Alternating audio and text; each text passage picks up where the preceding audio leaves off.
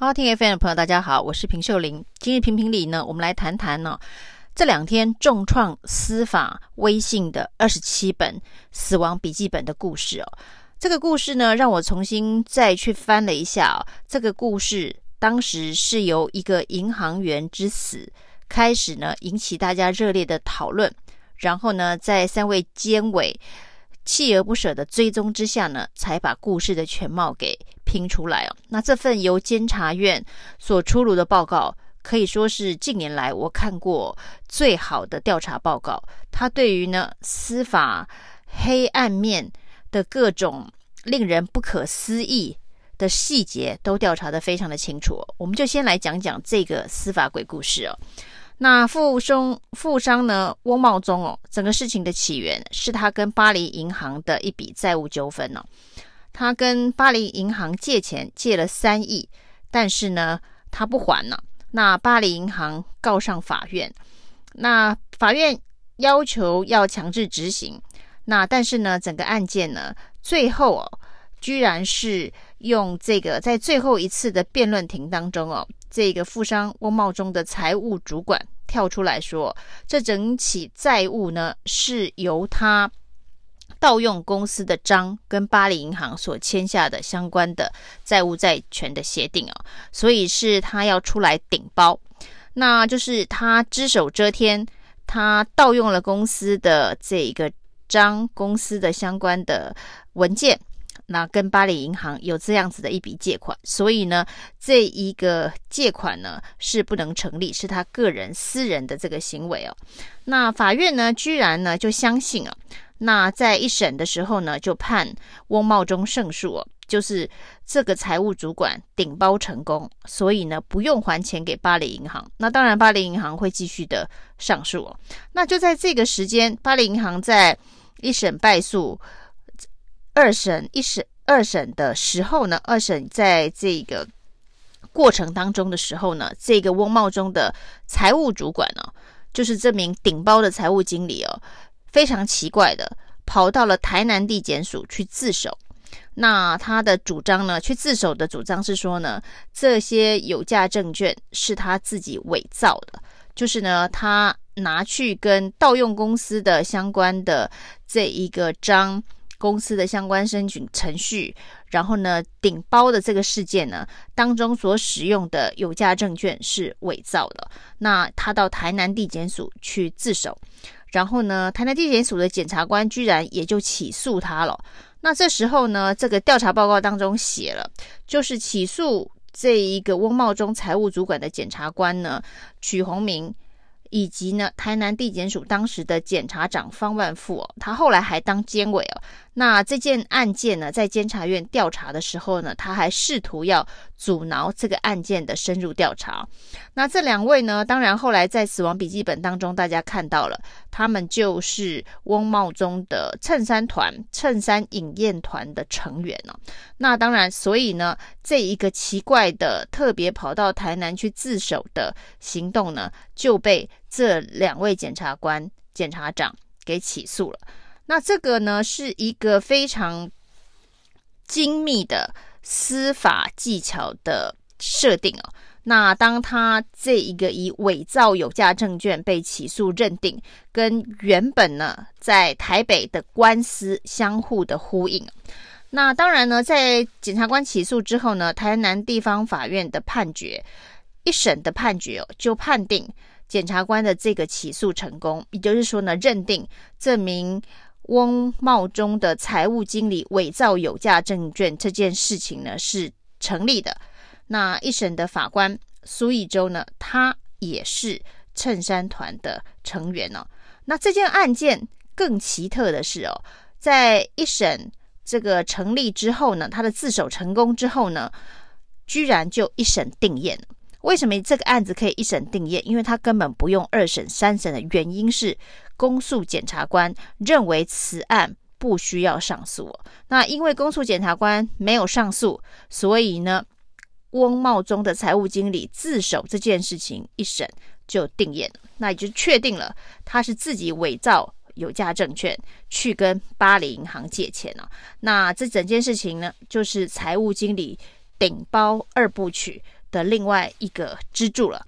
然后呢，在此呢，这个台北地院呢，当然在进行巴黎银行上诉的这个二审了。那因为一审法院判这整件事情呢，是由财务经理盗用公司的章去做的这一个债权债务，所以呢，巴黎银行当然不服哦，因为钱不用还，于是他又再上诉。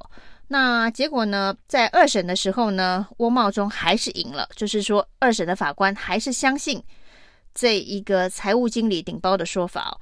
那到了三审的时候呢，还是赢了，就是呢，三审的法官也相信哦。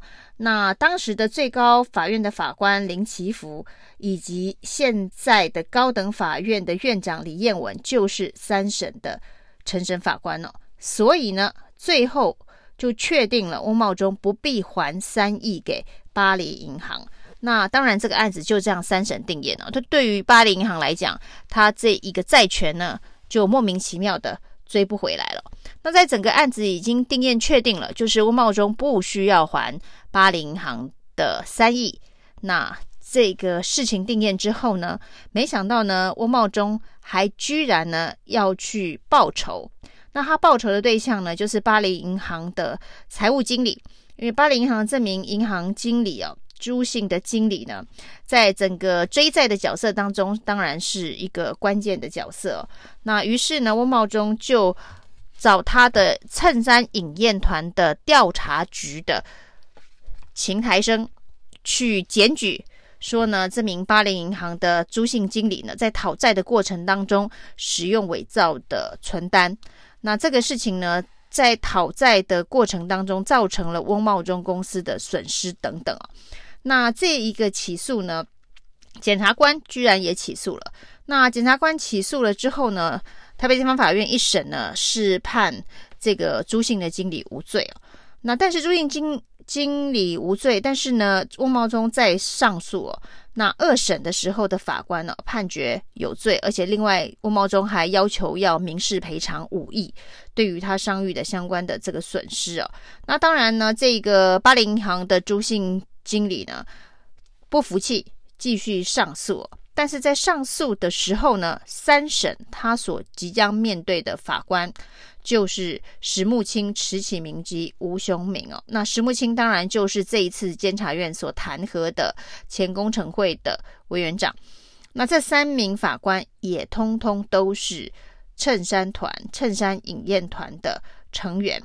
那不过呢，在这个二审到三审的过程当中，三审都还没有宣判呢、这名受到司法纠缠追诉的巴黎银行的朱姓经理。就不幸过世了。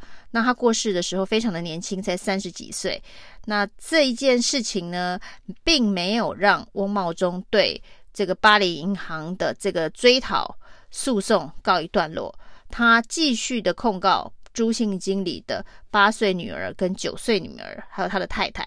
那妻女三人呢，在走到这一步哦，这一个朱姓经理一家人呢，基本上已经是家破人亡了。但是翁茂钟呢，并没有要松手，就是因为他去控告了这个八岁的女孩一个五亿的债务，所以这整件事情呢，才引发轩然大波，跳上社会新闻的版面。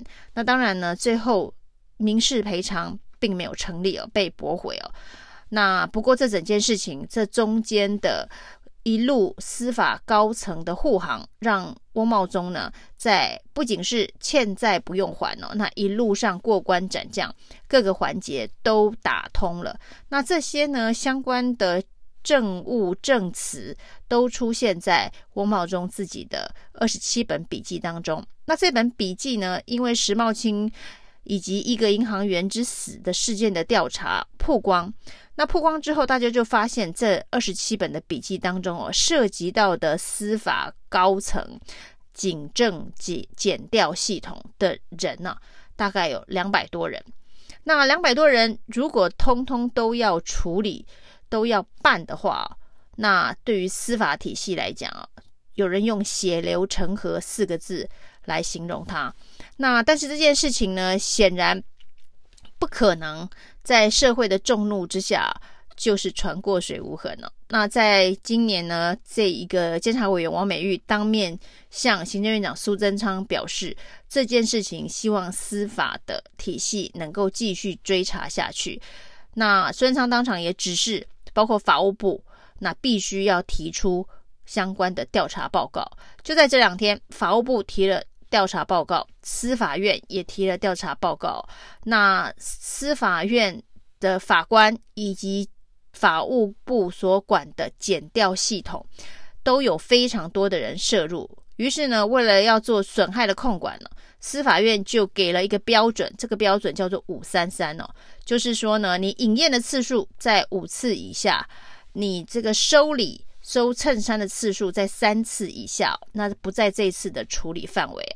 那伦理守则的法务部呢，是比较宽松一点哦，法务部是五五哦，就是饮宴的次数在五次以下，收的衬衫在五次以下，就是五五法则，那就不会受到惩处哦。那这样子的一个所谓的内部制定司法系统内部制定的伦理标准，当然是引发社会的议论。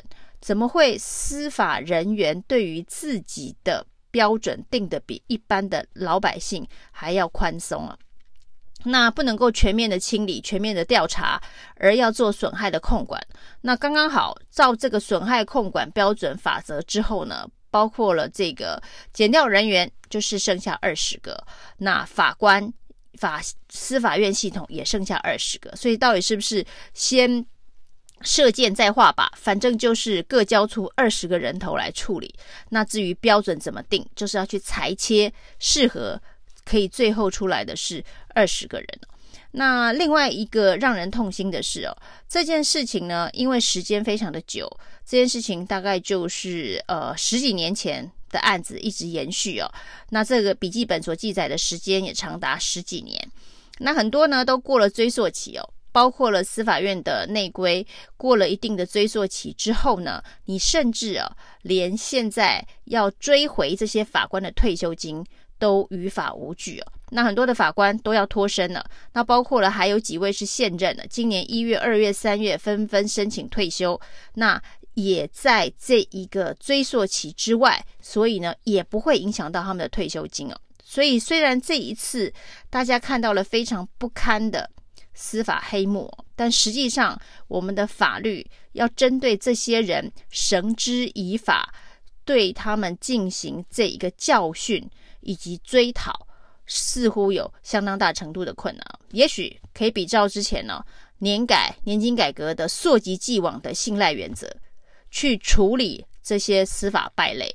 如果不能够做到彻底的清除这些司法败类，让他们得到教训的话，蔡英文总统从第一任所提出的司法改革政见呢，到现在已经第二任了，爆出这么大的丑闻弊案，而且用这么肮脏的手法在处理哦。对于蔡英文总统的威信来讲啊，将会是一个非常非常重大的打击。谢谢收听，请继续关注好好听 FM，并分享给您的好朋友。